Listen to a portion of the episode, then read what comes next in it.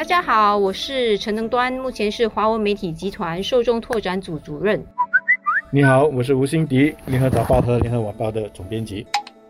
我们的报纸呢，呃，就是晚报，其实举办了一个活动，然后呢，徐方达部长在上面有做一个宣布，所以我们先请辛迪来讲一下，因为辛迪当晚在现场。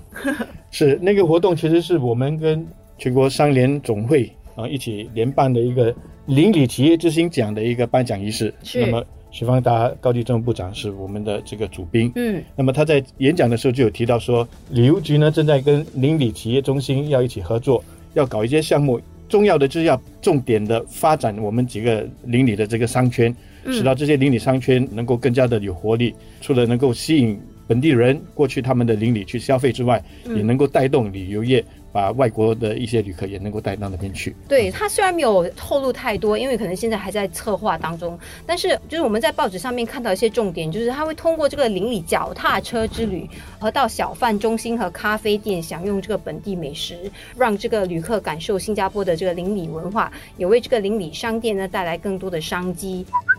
其实我们的特别是一些主务区的这个邻里，他们各自有各自的故事，各自的历史。重要的就是要怎样们去把这些他们各自的故事把它挖掘出来，让更多的人知道。嗯，所以就是需要有一些专人可能先去收集一些资料，嗯，把这个资料收集起来这之后，那么我们就想一个办法，怎样。更好的说这个故事。也不是不好，但是我们在建国的过程中，我觉得很多时候我们把一些历史从我们的周遭就很快的把它灭掉了，所以其实很多东西就这样遗失了。但是有这样的一个举措的话，其实我们可以跟邻里的商店的老板啊，跟居民一起合作，把这些故事、这些面貌又重新带回来，这些才是我们最有特色的地方。对，那么因为这样子的话，各个邻里就会有各自不同的特色了，而不会说你。去到红帽桥，跟你去到大坝窑，你觉得好像都是去同样的地方哦，你吃的东西是一样的，你感觉也是一样的，那就没有什么意思了。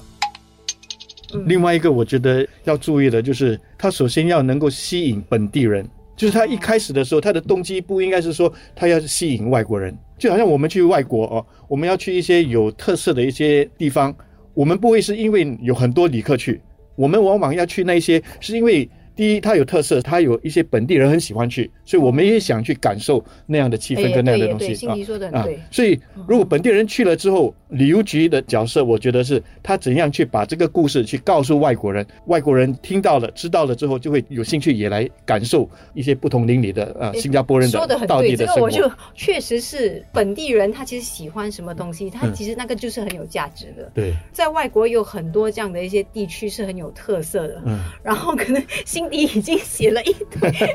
呃呃，我也不是常去很多的地方，我比方说去年去了釜山啊，去了那边一个叫做甘川洞文化村的啊，它其实那个地方。开始的时候是有一些画家啊，什么很自然的，他们在那边开始作画等等这些。那么这个地方的特色做起来了之后，当地的旅游局就开始的大力的去推动，让外国的人知道，我们就去啊。对。他首先就不是为了啊要吸引外国人，对对对对对，因为是这样子，我们才会要去。我觉得这个计划当然是好的啦，而且在报道里面也有说，他们希望明年能够有至少五个新的商联会会参加这项。计划对吧？对，一起打造更有特色的邻里商区，所以可能到了明年，不只会有六个邻里会有这样的这个计划。六加五的话，就可能有十一个。我觉得这个愿景是很好的。嗯，但是重要的就是商联会它本身也要发挥他自己的这个角色啊，就是因为他们在那里做生意，他们最了解当地的特色跟当地的故事是什么啊，所以他们自己要能够在一起提出一些计划出来。最怕的就是有一个外面的人来帮他们去想，那么结果弄出来十一个都大同小异，那我觉得就没有什么意思了。哦，对对对，所以其实参与的商联会可能要更积极一点。对，